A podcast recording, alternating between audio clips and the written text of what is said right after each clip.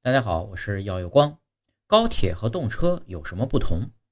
高铁是指高速铁路，它由机车、车站、桥梁、特殊钢轨等组建成的高速铁路系统，时速在三百公里以上；而动车是每节车厢都有动力，时速在两百到三百公里，可以行驶在各种铁轨上。